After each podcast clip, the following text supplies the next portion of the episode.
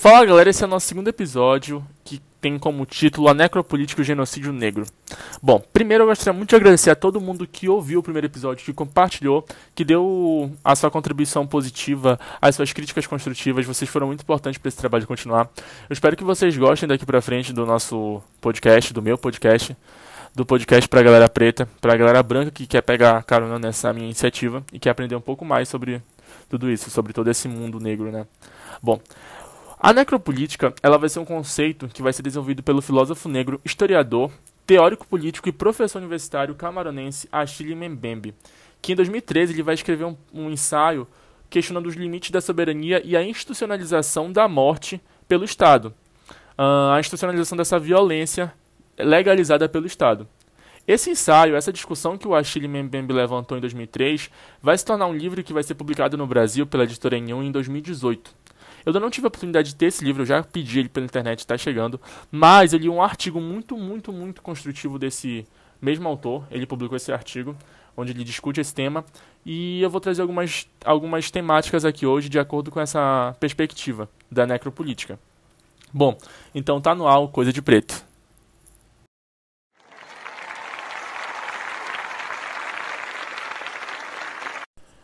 Então, galera, a necropolítica ela vai ser uma política da morte adaptada pelo Estado.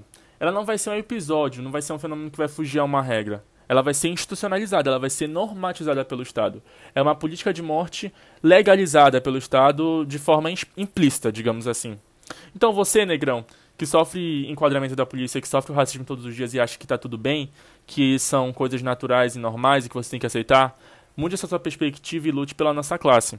E você, Branquelo, que realmente acha que nós procuramos confusão e não só os nossos direitos, bom, aí você precisa de uma desconstrução muito grande e paulatina.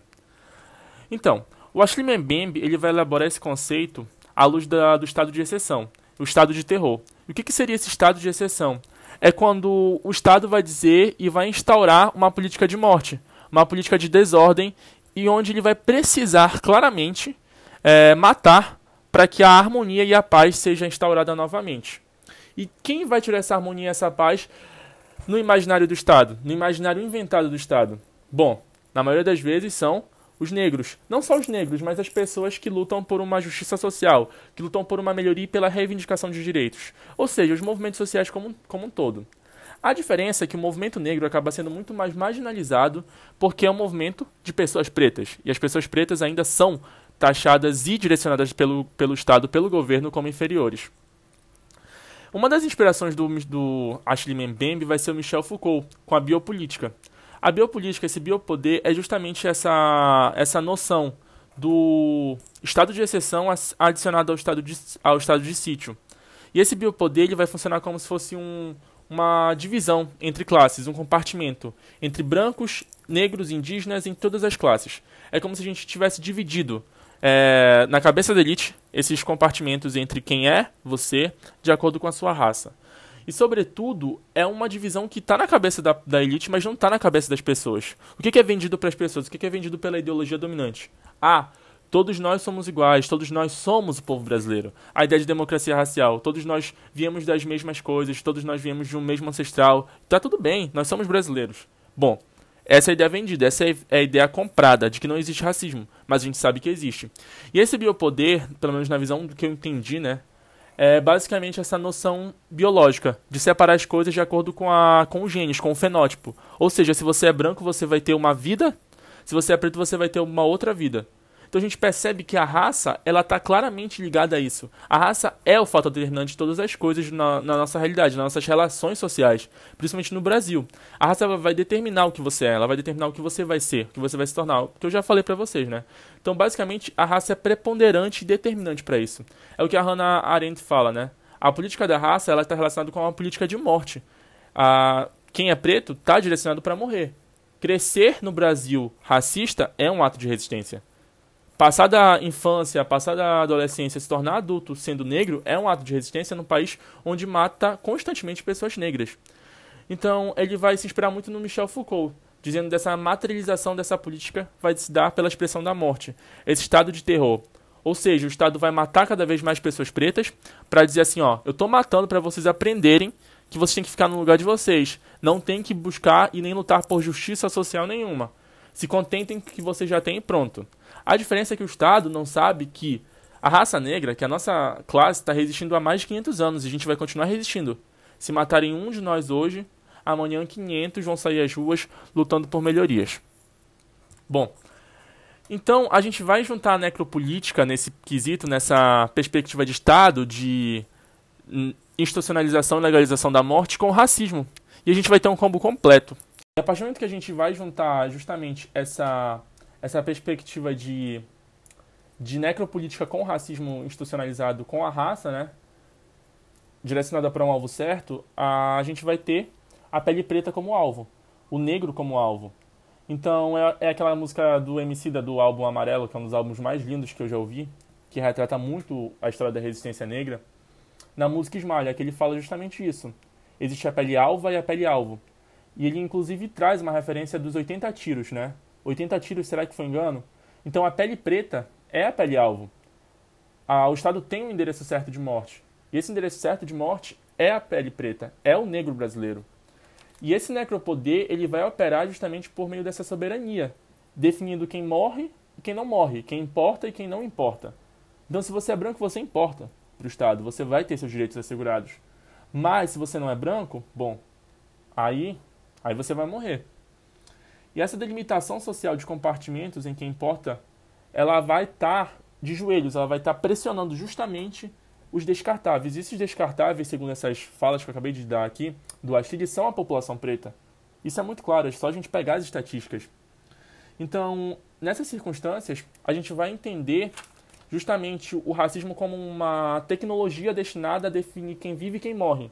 Como se fosse um, um, um detector de vida, né? Ou seja, se você é branco, você vive, mas se você é preto, você morre. E essa morte institucionalizada, instaurada pelo velho direito soberano do Estado de matar, é, sobretudo na figura da polícia que tem o, o, estado, o direito legítimo da força, né, de uso da força, ele vai ter uma regulagem né, na economia do, do biopoder com o racismo ele vai decidir pelo racismo quem vai ver quem vai morrer. Só que isso não vai se direcionar só, só pela, pela polícia, só pela opressão, só pelo Estado, né?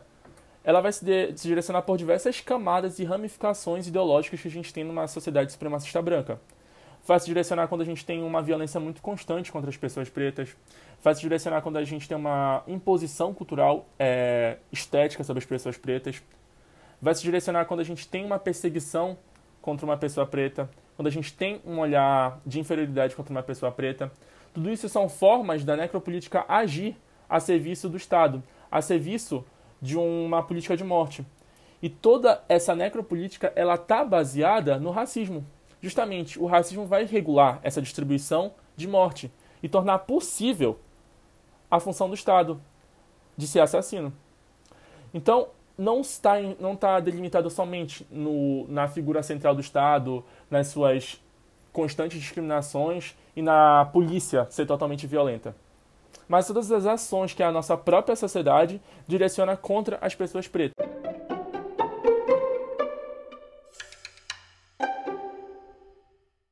Depois de eu ter dado essa introdução muito forte da, de como a necropolítica ela funciona, como ela está definida na teoria, né? a gente pode pegar algumas, alguns exemplos práticos. Por exemplo, existem casos de violência policial que é o mais comum, e a gente pode citar os casos do George Floyd, do João Pedro, João Paulo, da Ágata, dos 80 tiros que deram naquela família, né, negra, e pegar alguns dados, por exemplo, da cidade de São Paulo. 31% da população no período entre janeiro e abril do mês teve um recorde de mortes pela polícia em comparação a 2019. Foram 119 mortes por uma polícia que supostamente serviria para nos proteger, mas que na verdade é uma arma de guerra do Estado para nos matar, contra 78 em 2019. Durante só o período da quarentena. Ou seja, durante todo o período que a gente está supostamente dentro de casa, a polícia matou muito mais do que antes. Além disso, é, existe um fato de 58 ocorrências de violência policial no estado de São Paulo e 68% dessas pessoas que denunciaram eram negras. Então a polícia ela é tão violenta com a sociedade como um todo e sobretudo com a população negra que é preocupante a gente ter dados tão alarmantes e achar que está tudo bem, que a polícia só está fazendo seu trabalho, quando na realidade é totalmente diferente. Quando ela na realidade está fazendo uso do racismo para matar pessoas pretas, para ser arma do Estado no, no papel assassino de acabar com seus inimigos imaginários. Esses inimigos imaginários é, é justamente a população preta, que está indo contra a ordem social vigente, que está indo contra toda a cadeia de privilégios brancos, contra toda a cadeia de privilégios que a gente tem na nossa sociedade. É como se a gente estivesse vivendo um apartheid fora da África do Sul e dentro da América do Sul, no Brasil. Uma minoria de brancos, né, porque a maioria da população é preta, governam todos os pretos e exterminam uma raça, que é a maioria. Então, são fatores históricos que a gente pode trazer para a nossa realidade. Uma minoria branca exterminando uma maioria preta, fazendo uso da polícia como uma arma de guerra para matar quem são os inimigos, entre aspas. Além disso, o coronavírus, para quem não sabe, né, e quem não acha que está tudo bem, ou acha que é só uma doença que está matando todo mundo de forma igual, também está sendo determinante nessa necropolítica. Nos Estados Unidos, a primeira nação das Américas que teve esse caso de coronavírus em proporções gigantescas, é, e só tem 18% da população negra no país, os 52% dos casos são de negros e 58% das mortes de Covid são, são de pessoas pretas. Justamente em um sistema onde justamente no sistema de saúde onde ser pobre é muito prejudicial, onde a gente não tem um SUS, em que o SUS é, é só um, um, um sonho distante. Então, o racismo está operando nesse caso, porque o racismo não opera só no Brasil. Mas esses dados aí do coronavírus nos Estados Unidos são um claro exemplo disso. No Brasil, é, um a cada três pretos estão morrendo por Covid, enquanto a proporção para brancos é de 1 para 4. Novamente, a necropolítica direcionando quem vive e quem morre. Porque a maioria da população preta, desculpa, a maioria da população pobre é preta. Então tudo bem, para o Estado isso é até um favor, que os negros morram e assim a gente não tenha discussões sobre racismo. Assim o Estado não admita que é racista. E isso está muito relacionado justamente com o sistema jurídico que a gente vive. Agora eu vou fazer uma referência a um cara que eu sou que eu tô virando totalmente fã, que é o Adilson José Moreira. Algumas pessoas pediram para eu falar algumas referências, então eu vou dar, deixar aqui o, o currículo desse cara. Ele é mestre doutor em Direito Constitucional comparado pela Universidade de Harvard, doutor em Direito Constitucional pela Universidade Federal de Minas Gerais e ele é professor visitante da Faculdade de Direito da Universidade de Yale durante os anos 2003 2003, 2002 e 2003, perdão. Ele foi professor visitante. Atualmente ele é professor universitário em São Paulo especialista em direito antidiscriminatório. O Adilson José Moreira, nesse livro que o título é Pensando como Negro, um ensaio sobre a hermenêutica jurídica, ele traz uma análise sobre como a gente vive uma hermenêutica jurídica, um sistema jurídico totalmente direcionado, totalmente incrustado por pessoas brancas e interpretado por essas pessoas brancas. E essas pessoas brancas elas acreditam numa neutralidade racial sobretudo numa objetividade e na ideia de direitos individuais. E o Adilson José Moreira traz uma perspectiva diferente, mas uma perspectiva que vai trazer a noção de justiça social, de direito como um papel transformador, como justiça para grupos sociais e raciais, e não justiça individual. Porque, segundo o Adilson Moreira, né, e obviamente, a gente não tem vivências iguais, a gente não tem uma homogeneidade, então a gente não pode ter uma neutralidade racial. O direito da população branca não é o mesmo da população preta. Então nós não podemos enquadrar as mesmas vivências para as duas populações que são totalmente distintas. Na cabeça desses juristas brancos, como juristas brancos como sempre brancos, né? Eles não conseguem enxergar essa discussão, eles não conseguem enxergar essa problemática. Nesse livro, o Adilson José Moreira ele vai trazer todo, todos os passos para a gente atingir essa hermenêutica e essa interpretação negra que não vem ao caso aqui. Mas o que eu queria levantar é justamente o que ele fala, sobre como nós precisamos entender o sistema jurídico na óptica de um negro, sobre como nós precisamos ouvir a população negra, sobre como nós precisamos entender como o direito e a raça estão atrelados e como o direito ele acaba deixando de ser um fator transformador e passa a ser um fator opressor e racista para a população branca. Então, o direito que serviria para garantir os direitos da, da população como um todo para o povo preto acaba servindo como mais um mecanismo de opressão. Então, direito e raça estão diretamente relacionados. E enquanto a gente parte da análise de que a neutralidade racial existe, de que todos nós somos iguais perante a lei, de que todos nós vamos ser transcendentais do ramo jurídico e interpretar as coisas de forma totalmente alheia, sem nenhum preconceito, nós não vamos abrir discussão para um debate sobre raça e como isso está atrelado com o direito. O Adilson José Moreira, num dos trechos do livro, falou, fala o seguinte: a opressão racial encontra ampla legitimação em atos estatais discriminatórios, que mascaram como as normas jurídicas universais podem causar danos diretos às pessoas negras. Então, essas normas, essas leis que foram criadas pensando na experiência branca, de juristas brancos, elas vão ser justamente nada universais e elas vão causar danos diretos a essa população negra. É um conceito muito, muito simples de interseccionalidade que é muito. Então, é, essa, essa opressão e esses danos que são causados à população negra justamente por essas leis totalmente brancas, elas vão se enquadrar no conceito de interseccionalidade que a Kimberly Crenshaw, que é uma feminista negra do século passado, cunhou para direcionar algumas divisões na opressão e na discriminação, né? E isso vai se enquadrar nesse caso da população preta da seguinte forma: a partir do momento que essas leis e esses delitos ou essas ações não se enquadrem iguais às que são vivenciadas pela população branca, a população negra vai se ver totalmente alheia de justiça social ou vai ser condenada de forma totalmente arbitrária. No livro da Djamila Ribeiro, que é Pequeno Manual Antirracista, ela vai trazer alguns casos de mulheres pretas que tiveram que recorrer à, à venda de drogas para sustentar seus filhos, né?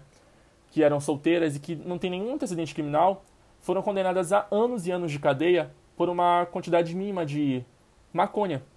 Sim, maconha. E essas mulheres foram coagidas e arbitrária, de forma totalmente arbitrária a darem um testemunho se alegando culpadas pela polícia. Sim, a polícia e o sistema fazem isso com as, com as pessoas pretas. Condenam de forma totalmente arbitrária. Porque o estereótipo preto brasileiro hoje em dia é o estereótipo de bandido. É o estereótipo de culpado, de culpabilização. Naquela série da Netflix, Olhos que Condenam, que foi baseado em fatos reais, quatro meninos pretos tiveram uso da sua masculinidade negra totalmente contrários foram acusados de estuprar uma mulher branca, porque era aquele o ideal do negro naquela época. Foram condenados e coagidos a, condenar, a confessar perdão, um crime que não cometeram. E perderam metade das suas vidas em cadeias de forma totalmente desumana. Totalmente ilegal. E é basicamente o que acontece.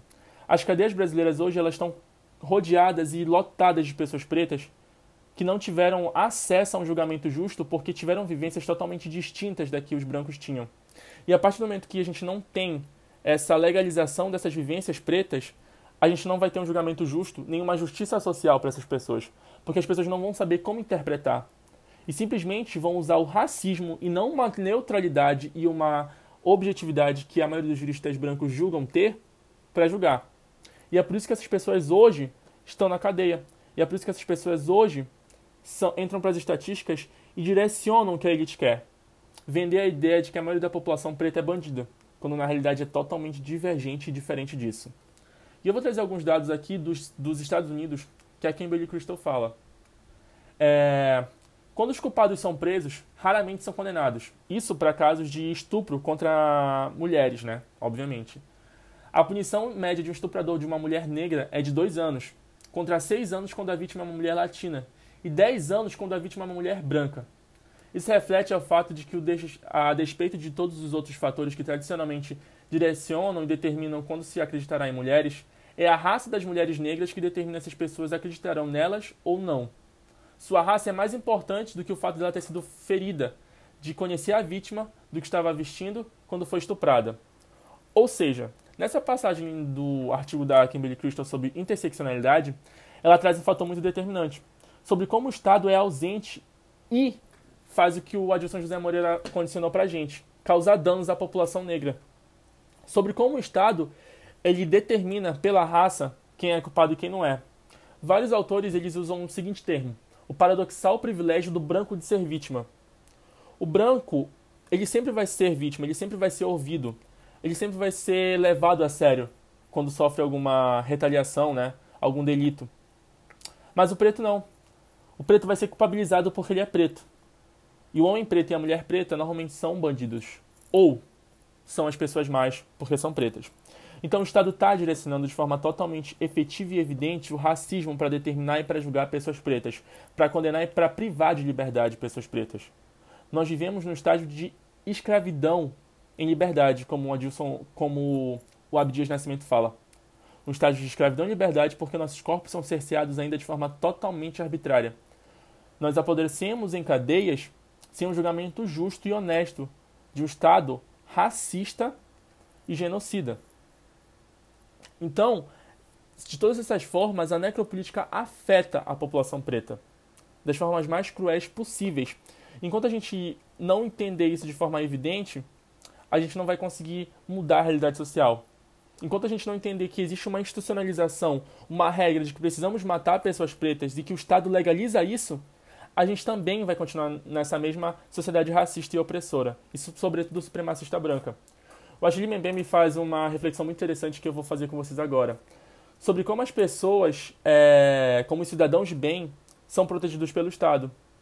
E que a única punição que eles recebem é deixar, é pelo fato de terem deixado a, os seus crimes encobertos. Ou seja, terem deixado serem descobertos né, seus crimes. Sobretudo quando matam pessoas pretas sobretudo quando a polícia mata e ela é filmada, por exemplo. Aí sim, o único erro não foi matar. O único erro foi deixarem descobrir que você matou um preto. E a partir do momento que você luta por seus direitos sendo preto, sendo mulher, sendo gay, aí você é considerado um terrorista e não um cidadão que errou. Você é considerado um terrorista por estar indo contra a ordem, por estar lutando por seus direitos, e sobretudo os pretos são muito mais marginalizados. Então, quando um preto morre pela polícia, e causa uma comoção mundial, o erro da polícia não foi ter matado, o erro da polícia foi ter feito causar comoção. E não ter matado em silêncio. Não ter cumprido seu papel de cidadão de bem e exterminar as pessoas que estão indo contra o Estado. Mas a partir do momento que os negros vão para manifestações, são pisoteados em manifestações pela polícia, aí a gente tem que tratar terrorista assim. Porque somos taxados de terrorista por lutarmos por uma justiça social. E isso é muito preocupante. E muito explícito. Mas mesmo assim, ainda ouvimos que policiais e policiais existem, que são casos isolados, quando na realidade não. É apenas uma regra totalmente normatizada.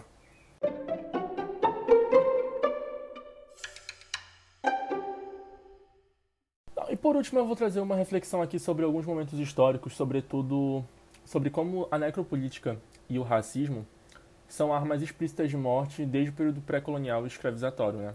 Sobre como isso mata e nos mata de forma tão doentia e explícita desde sempre. Primeiro, a gente tem que entender que essa produção de imaginário cultural, ela determinou justamente a noção de direitos diferentes. Direitos diferentes para fins diferentes e para raças diferentes, para pessoas diferentes. Ou seja, brancos têm uma forma de lidar com esses direitos, pretos têm uma outra forma de receberem esses direitos, né? Os brancos têm muito mais direitos que os pretos, quando na realidade na nossa Constituição, na nossa Carta Magna, nós deveríamos ter direitos iguais e a gente não tem isso.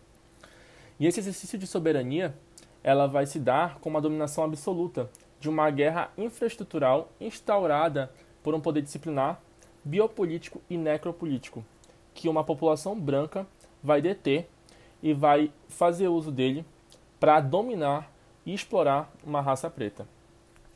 Isso vai ser muito importante, principalmente por conta de um caráter idealista e simultaneamente inumano que é, que é pregado e preconizado por esse Estado, que vai dar o direito dele de matar a qualquer momento, de qualquer maneira, para instaurar uma paz. E essa paz, na cabeça dele, só vai ser instaurada quando a gente não tiver uma briga por direitos. Quando a gente acabar com essa briga por direitos. Quando os pretos pararem de querer direitos iguais, se eles não são iguais na visão elitista. Quando os pretos pararem de reivindicar o fim do genocídio, o fim da violência, a necessidade de educação mais igualitária, a necessidade de uma vida mais justa e a necessidade de uma reparação histórica que a, a qual nós não tivemos. Então, desde sempre, a igreja, o Estado, as metrópoles, seja lá qual for a instituição detentora de poder, vai utilizar uma ideia de guerra e de um estado de exceção para matar, como eu falei, de qualquer maneira e a qualquer momento. A Guerra Justa aqui foi uma matança, um extermínio da população indígena com o auxílio da igreja, com o aval da igreja e do próprio Estado para colonizar selvagens, entre aspas, né?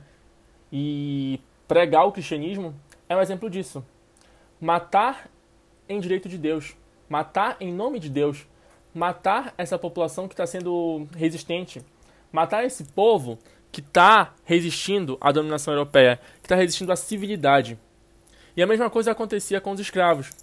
Matar escravos que eram desobedientes, matar escravos que eram resistentes, acabar com o quilombo dos palmares, silenciar escritores negros, silenciar vozes pretas, silenciar debates e manifestações pretas, isso acontece de todas as maneiras possíveis. No caso do Black, Black Lives Matter, quando a gente teve as manifestações a favor da, do antirracismo, né? Com o George Floyd lá nos Estados Unidos, e a gente foi querer fazer uma aqui no Brasil, a população preta foi querer fazer uma aqui no Brasil. O que, que a esquerda brasileira preconizou? Ah, vamos sim fazer a manifestação antirracista, mas vamos colocar esse segundo plano. Vamos trazer uma luta antifascista para prioridade, para a gente não dar voz aos negros, para que assim os negros continuem no lugar de subalterno que eles estão. Vamos fingir que nós apoiamos a causa preta, mas deixar em segundo plano. Primeiro vamos causar uma, uma emancipação da esquerda branca, que é supremacista branca, e nos colocar no topo, e depois a gente vê se a gente dá direitos ou não. Ou seja, vamos alcançar o topo e talvez a gente mude a realidade desses negros. Talvez. E foi o que aconteceu. Gente, diversas manifestações já tinham acontecido contra o fascismo do presidente Jair Bolsonaro desde que ele se candidatou à eleição. Isso poderia ter acontecido de qualquer outra maneira, em qualquer outro momento que não fosse numa pandemia. E mesmo assim, tiveram coragem de levantar uma campanha antifascista em detrimento a uma campanha antirracista. Quando a luta antirracista deveria ser prioridade pela primeira vez na história de um país altamente branco, supremacista e eugenista. De um país que mata um preto a cada 23 minutos. E mesmo assim, nenhuma das ideologias políticas soube dar espaço para isso. Nenhuma das ideologias, inclusive a da esquerda, que se diz muito mais social, né? E muito mais contra a opressão, não soube dar voz à população preta. Não soube dar, não soube dar protagonismo a isso. E essa, forma de calar a população preta acontece das, das maneiras mais sucintas e leves possíveis. E uma delas foi essas manifestações que aconteceram no mês de abril maio.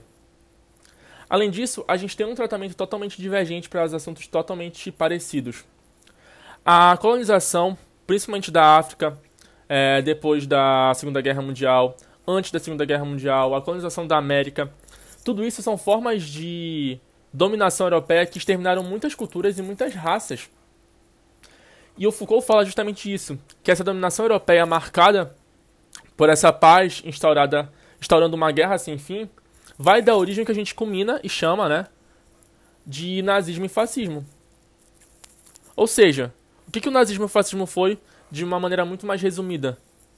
Regimes totalitários, obviamente, mas sobretudo regimes que mataram em nome do racismo mataram com o racismo como arma determinante. Mataram judeus, mataram negros, ciganos e homossexuais. Só que eles mataram de forma totalmente explícita e totalmente consciente de que estavam matando porque precisavam matar para fazer uma limpa. E óbvio que foi muito cruel. E quando isso tudo acabou, a gente teve o quê? A gente teve um tribunal para punir esses crimes, que foi o Tribunal de Nuremberg. A gente teve todo um apoio para a população judia que de fato merecia esse apoio porque estava sendo morta, estava sendo exterminada a troco de nada. Nós precisávamos punir realmente esses nazistas que foram totalmente doentes e mataram pessoas inocentes, crianças, mulheres, pais, enfim, tudo. Nós tivemos uma justiça social para essas pessoas. Nós tivemos uma, uma gama de políticas públicas para garantir uma melhoria para essa população judia, que era, coincidentemente ou não, branca. Ou seja, os diversos anos de exploração africana na, no sequestro de negros para serem escravizados, no, na divisão com as diferentes etnias que tinham no continente, com as diferentes línguas e culturas, e sim a junção de tudo em delimitações totalmente arbitrárias e brancas, no extermínio que a gente ainda tem contra a população negra no Brasil e no mundo na democracia genocida que a gente vive no Brasil, que matar preto a todo e qualquer custo, a gente não teve uma comoção. A gente não teve uma justiça social. Nós fomos libertos em 1988 e nem sequer tivemos a noção de liberdade. Como eu já falei, a gente vive uma escravidão em liberdade. Nós não tivemos políticas públicas que nos auxiliassem. Nós não tivemos uma garantia de melhoria de vida, de lugares para a gente morar. Nós fomos mandados para onde? Para guetos, para morros, para habitações subalternas, para habitações totalmente insalubres. Os pretos não podiam frequentar escolas durante muito tempo. Até hoje a população africana vive uma condição de desumanidade justamente por essa exploração massiva que os brancos europeus fizeram. E mesmo assim nós não tivemos um justiçamento social, e óbvio que isso, isso vai esbarrar em diversas questões históricas. Mas percebam como a negritude e a exploração dessa negritude acontece até os dias atuais e não é levada a séria. E não é vislumbrada pela, pelos grandes governos porque eles jamais vão admitir que são racistas e exploram o povo preto.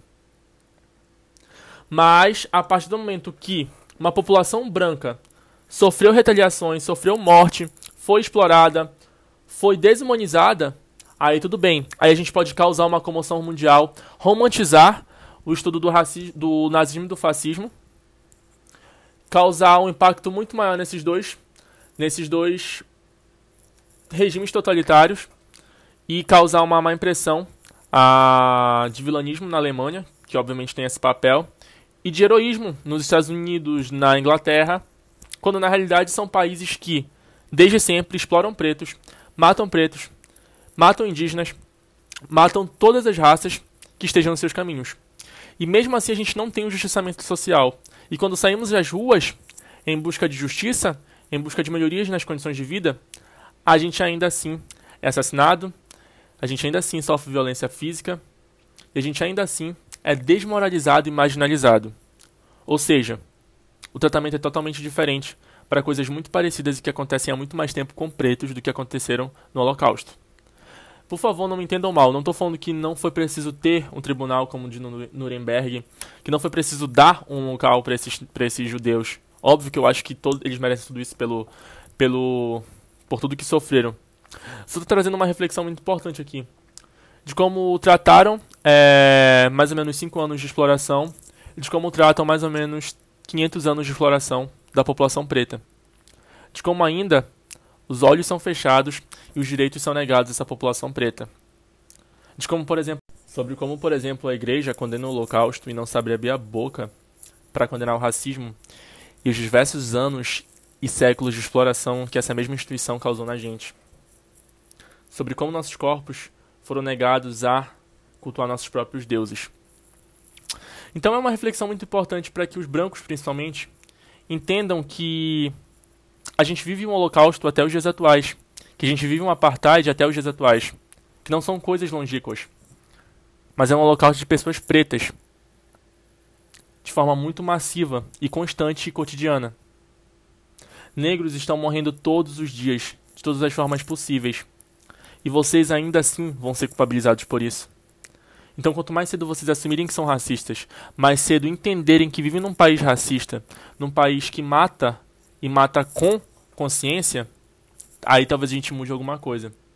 Como eu falei, e como eu sempre falo, o racismo não é uma luta só dos pretos. O antirracismo, na verdade, é uma luta de brancos e pretos. Porque nós negros não temos acesso à voz. Os brancos sim são ouvidos. O protagonismo é nosso. O protagonismo é das pessoas pretas. Nós podemos falar com isso com muita propriedade porque nós vivemos isso todos os dias.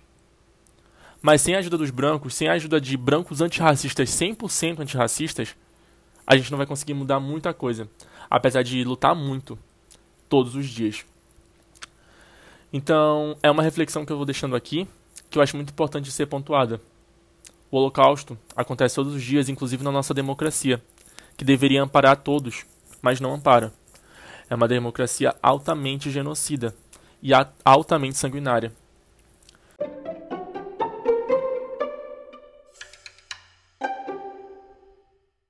Sem deixar aqui de mencionar também sobre como a necropolítica ela está nas mais sucintas formas de relações sociais e conjugações pessoais, né?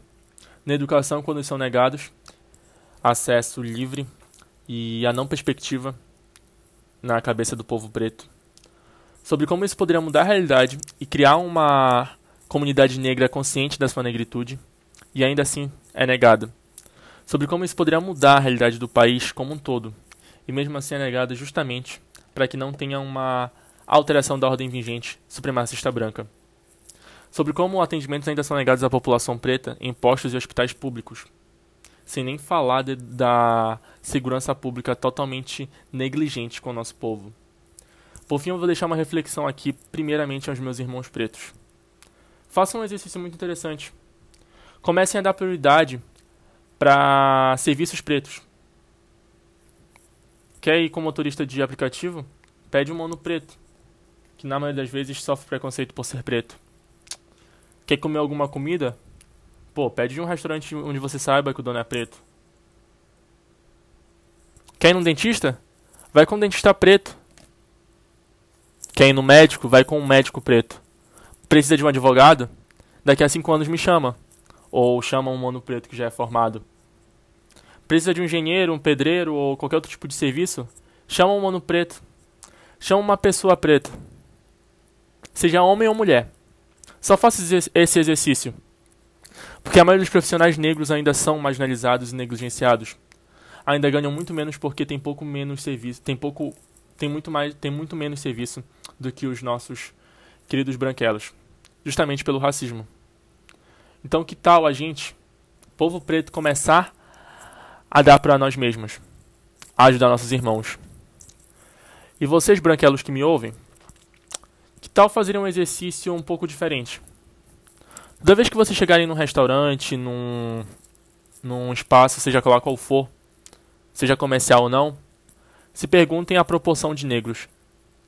Se perguntem quais as funções que os negros estão ocupando. Se perguntem se a gente ainda tem uma divisão racial muito forte de trabalho. Em negros ocupando serviços que são subalternos, sem demérito a nenhum tipo de profissão. Ou, sobretudo, se negros são uma minoria e só servem de um token. Sim, um token. Para que o que o empreendedor ou que o gerente fale. Não somos racistas, temos até um negro trabalhando. E nós tratamos ele muito bem. E esse é o nosso episódio de hoje. Espero que vocês tenham curtido, tenham aproveitado, tenha sido proveitoso para todo mundo, como foi para mim. É um assunto muito denso e muito complexo, mas ao mesmo tempo muito importante e necessário de ser debatido.